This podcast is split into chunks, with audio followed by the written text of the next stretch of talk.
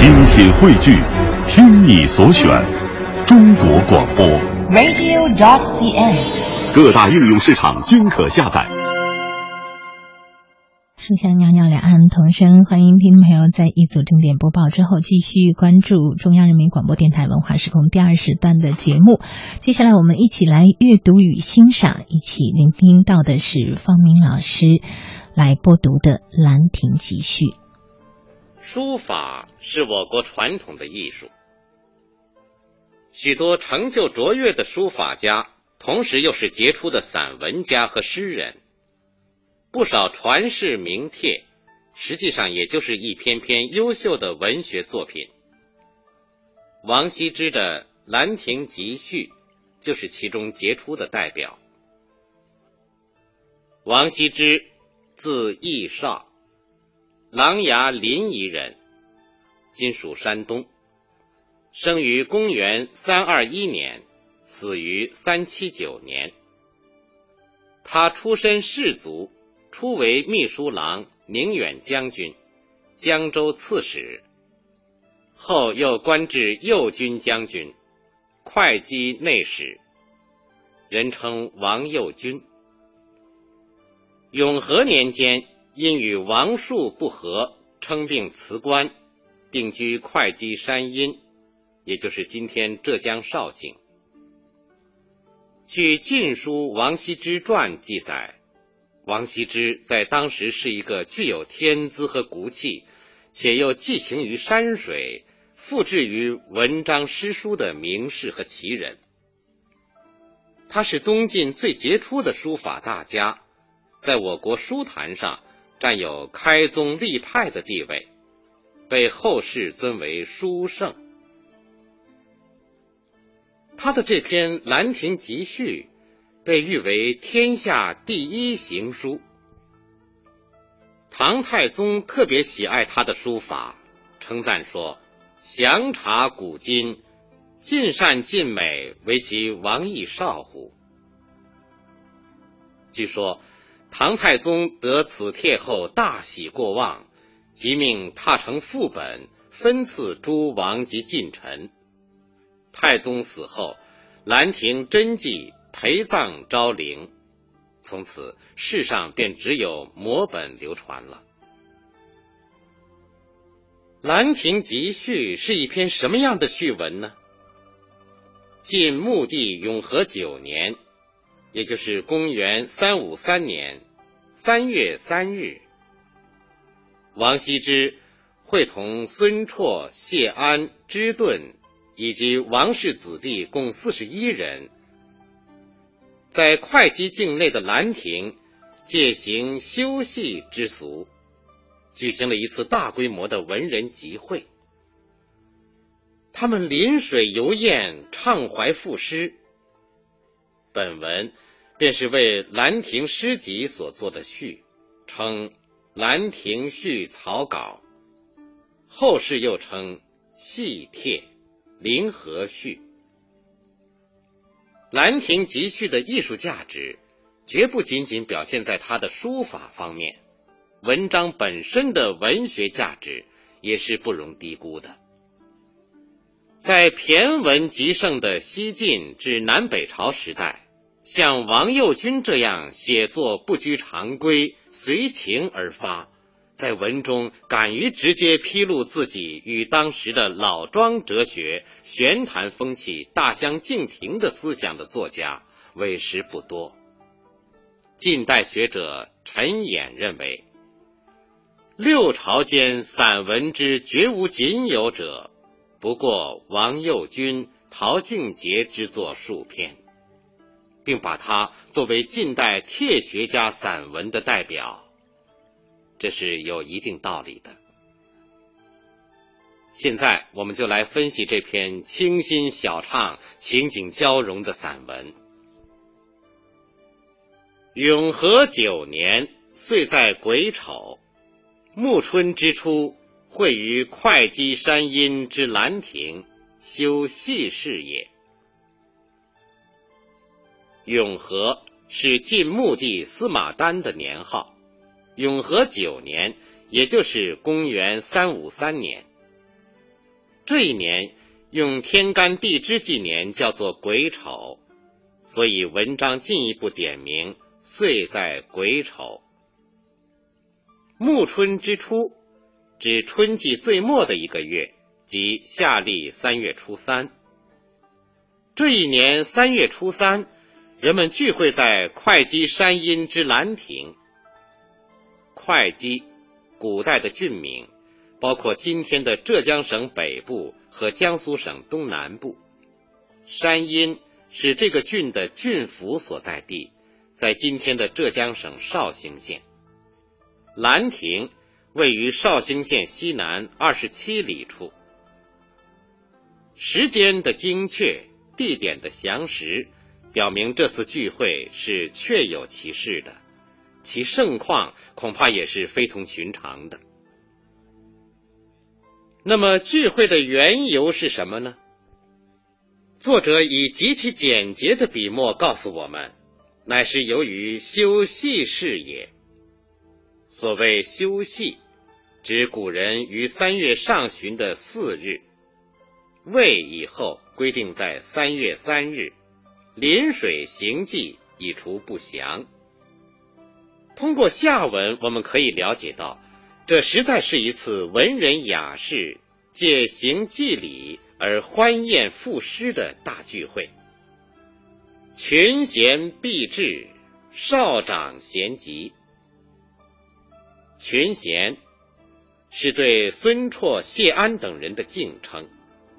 少长指同作者平辈的年长之人以及王氏子弟。当时参加聚会的王氏子弟有王凝之、王徽之等，他们都是江浙一带的名士。据《晋书》上记载，这些人皆以文艺冠世。并注释东土，与西之同号。所谓同号，是说他们同王羲之一样抱负宏伟，却又屈志难伸，只好寄情山水，饮酒赋诗，以文会友，过半隐居的生活。既是文人骚客的聚会，其风雅程度就可想而知了。王羲之的喜悦之情，自然也跃然纸上。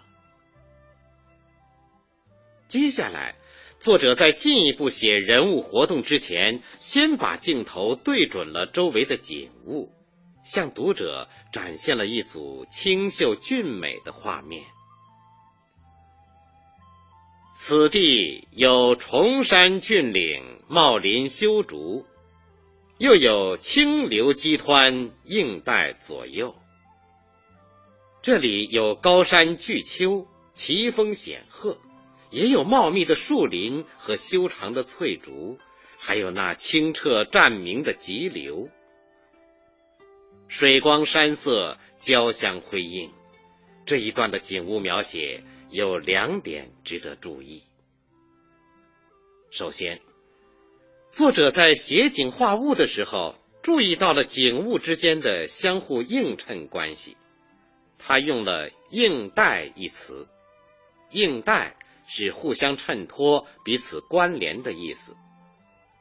虽然作者用的是简略而整饬的句式，逐一描写山岭、竹木和水流。但展现在我们面前的，却是一幅层次分明、浓淡有致的水墨画。读者在视觉上有一种整体感和立体感。其次是动静结合，声形兼备。崇山峻岭、茂林修竹，这都是静态的描写，而急湍。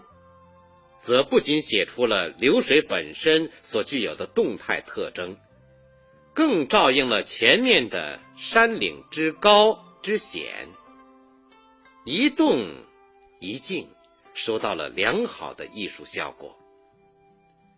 我们仿佛听见那丛丛汩汩的流水声，并由此联想到竹叶在微风中轻摇慢舞的样子。也似乎听到了他们发出的阵阵响声。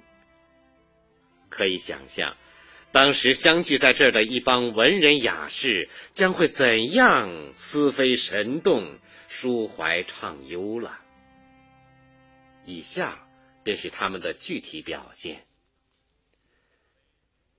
引以为流觞曲水，列坐其次。虽无丝竹管弦之盛，一觞一咏，亦足以畅叙幽情。是日也，天朗气清，惠风和畅。仰观宇宙之大，俯察品类之盛，所以游目骋怀，足以极视听之娱。信可乐也。引以为流觞曲水，将流水疏导成便于做流觞游戏的那种回环的样子，也就是把盛满酒的七制酒杯放在水流的上游，任其漂流而下，停在谁的面前，谁就取而饮之。然后人们列坐其次。在曲水之旁依次坐下，虽无丝竹管弦之盛，一觞一咏亦足以畅叙幽情。虽然没有众多的管弦乐器，但和志同道合的朋友们在一起，身处这般如画的景物之中，一边饮酒，一边吟诵诗篇。也完全可以敞开情怀，直抒胸臆了。写到这里，作者把笔墨重新转到景物上去。是日也，天朗气清，惠风和畅。这一日，天色晴朗，空气清新，和煦的春风令人感到无限的舒畅。这里貌似写景，实际上是借景表达人物此刻的心境。情和景都熔炼在一个“畅”字上，情以景生，景随情动。举手仰望天宇之大，低头俯视万物之盛，借以放目浏览，舒展胸怀。便能在视觉和听觉方面得到尽情的享受，这实在是很快乐的事啊！这儿仍旧没有一字写声音，但那风声、水声，乃至鸟语兽鸣和人们饮酒赋诗的欢闹声，无不回荡在读者的耳边，真可谓不着一字，诸声兼备。文章的头一段，形象生动的描述了当时集宴的盛况和视听之余，行文自然有序，意境清虚潇洒，以景写人，以形写声，读来令人神清意远，思绪飘动。整段以一个“乐”字作结，愉悦之情达到了最高潮。然而，紧接着的一段由极度的欢乐转入深深的思索，人物情绪急转直下，文笔也从记事状物转向抒情叙理，形成一种新的艺术节奏。夫人之相与，俯仰一世，或取诸怀抱，勿言一世之内。或因寄所托，放浪形骸之外，虽取舍万殊，境造不同，当其心于所欲，暂得于己，快然自足。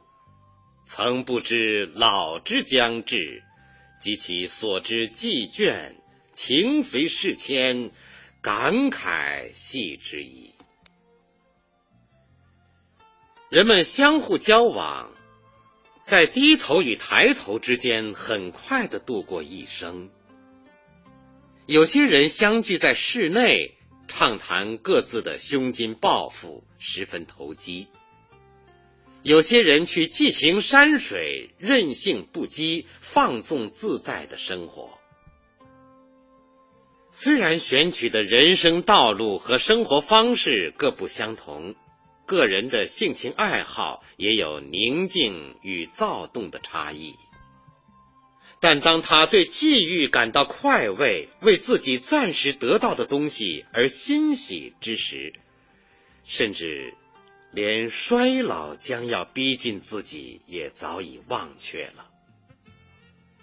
等到他对所得之物感到厌倦，思想情感随着境况的迁移而发生变化的时候，对人生的感叹也便随着产生了。陶渊明在《归去来兮辞》中写道：“善万物之得时，感无生之行休。”人们对欣欣向荣的万物产生羡慕之情时，自然会感慨人生的短暂，光阴的流逝。刘彻在《秋风词》中也阐发了这一符合人类心理特征的现象：欢乐极兮哀情多。欢乐达到了顶点，便会产生哀怨的情绪。王羲之在《集视听之余后》感慨细致。是十分自然的。古往今来，从孔夫子的“逝者如斯夫”开始，树老之作比比皆是。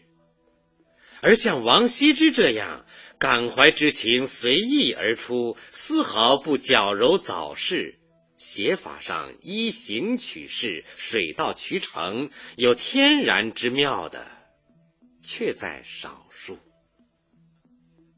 文章接着写感叹的具体内容：向之所欣，俯仰之间，以为沉寂，犹不能不以之心怀。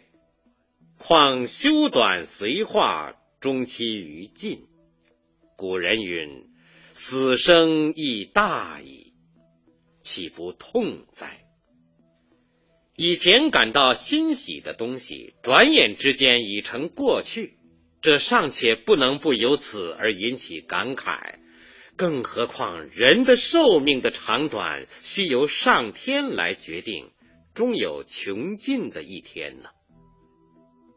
古人曾说，生与死也是人生的一件大事啊，难道这不使人感到？无限凄凉和悲哀吗？修短指寿命的长短，随化是说由造化而定，死生亦大矣，是庄子《德充府》里引用的孔子的一句话：“死生亦大矣，而不得与之辩。”生与死也是人生的一件大事。这是无法改变的。这里情绪是很低落的，笔调也是十分幽怨的。然而，作者在盛行玄学、提倡贵无思想的魏晋时代，敢于直接表露自己对死亡的恐惧和对人生的向往，则是难能可贵的。不仅如此。作者更进一步把笔尖对准了风行于世的老庄哲学，从公开亮出自己的情感，转向批判与之相反的所谓玄谈。这便是文章最后一段的内容。每览昔人心感之由，若何一气，未尝不临文皆道。不能喻之于怀，故知以生死为虚诞，其彭殇为妄作。后人视今，亦犹今之视昔，悲夫！头一句是说，每每看到古人对生死发出感叹，究其缘由。就像契福那样相同。读了这些感怀之作，不会不叹息伤感，自己也不清楚这是怎么回事。气，古人用作平信之物，由此可知，以死生为虚诞，其彭殇为妄作。那种以为生与死没有什么两样的说法是荒谬的。彭祖的高寿和早早就离开人世也无甚区别的说法，更是虚妄无理的。彭指彭祖，传说他活了七八百岁。商夭折之意，依死生其彭殇一句，出自《庄子·齐物论》和《大宗师》。孰知生死存亡之一体者，吾与之为友矣。莫受于商子，而彭祖为妖。庄子的哲学含有朴素的辩证法，例如他看出生与死是相对的，犹如细胞的新陈代谢。他认为万物皆一。主张其物我，其是非，其大小，其生死，其贵贱，这便夸大了事物的相对原理，导向相对主义和宿命论。王羲之根据自己和昔人的感情实际，旗帜鲜明地指出，这是虚诞和妄作，是荒诞不经的。直截了当的批判了这种虚无主义的思想。正是由于这篇散文所具有的这一进步意义，才使得它在今天仍有一定的思想价值和教育作用。作者在勇敢的射出批判之箭以后，又补充自己的观点：“后之视今，亦犹今之视昔。”指出历史具有相似的一面，人情也有其共通之处。据此，作者不得不发出由衷的感叹、悲服，用来结束这一段的中心论述。文章到这里本来可以结束了，作者却意兴未了，借补记序文，又荡开一笔。故列叙时人录其所述，虽世书事义，所以心怀其志一也。后之览者，亦将有感于斯文。正因为后之视今，亦由今之视昔，所以我一一记下当时参加兰亭集会的人录下他们所作的诗。虽然时事发生变化，但感怀的情致是一样的。后人读了这些诗文，也将会与我有同样的感受。文章在结尾处，情绪渐渐转向平和，但思辨色彩和抒情意味依然显露在字里行间，显得简明而含蓄，深沉而凝重。后之览者，亦将有感于斯文。用感叹式的寓言做结尾，犹如大潮退后，余响不绝于耳，令人凝神细思，回味无穷。如果说王羲之的书法是以清源秀丽见长的话，那么他的这篇散文，则是在秀媚小畅的背后。蕴含着难得的真率态度和勇敢的批判精神。我们在玄坛之风盛行的魏晋时代，能够听到这么一种不和谐音，是应该感到快慰和欣喜的。必须指出的是，这篇散文所流露的悲观思想是不足取的，但因为它是针对当时的老庄思想和清谈之风而发。所以他的思想意义又有其积极的一面。我们在了解了作者当时所处的社会环境和他写作此文的真实用意以后，就不会再加以苛求了。在表现技巧方面，这篇散文的主要特色便是它的不是雕琢、清新朴实、任天而行、直接明了的文风，至少表现在以下三个方面。一是语言流畅、清丽动人。文章无论是叙事写景，还是抒情论理，都避免用生僻的字和词，更极少用典，可谓通篇是俗字俗语，读来朗朗上口，简明小畅。文章的句式齐整而有变化，句子一般较短。在散句之中，又加有整齐的对偶、排比和感叹句，韵律和谐，富有乐感。二是以情说理，借理抒情。文章的说理和议论占了大半的篇幅，但读者却随时随刻都能够感受到作者情感的宣泄。在与之发生强烈思想共鸣的同时，不由自主的顺着作者的情感思路，陷入更进一步的思考。三是解体自然，随情而发。全文头一段即写一个“乐”字，乐极则陷入沉思，引出第二段的“痛”字。在经过痛苦的思考之后。不觉感到无限的悲哀，十分自然的过渡到最末一段，以一个“悲”字作结。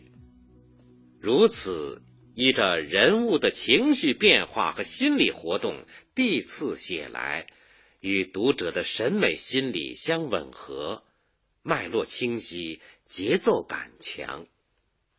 的确，《兰亭集序》。是一篇写景、抒情、叙理都十分出色的散文佳作。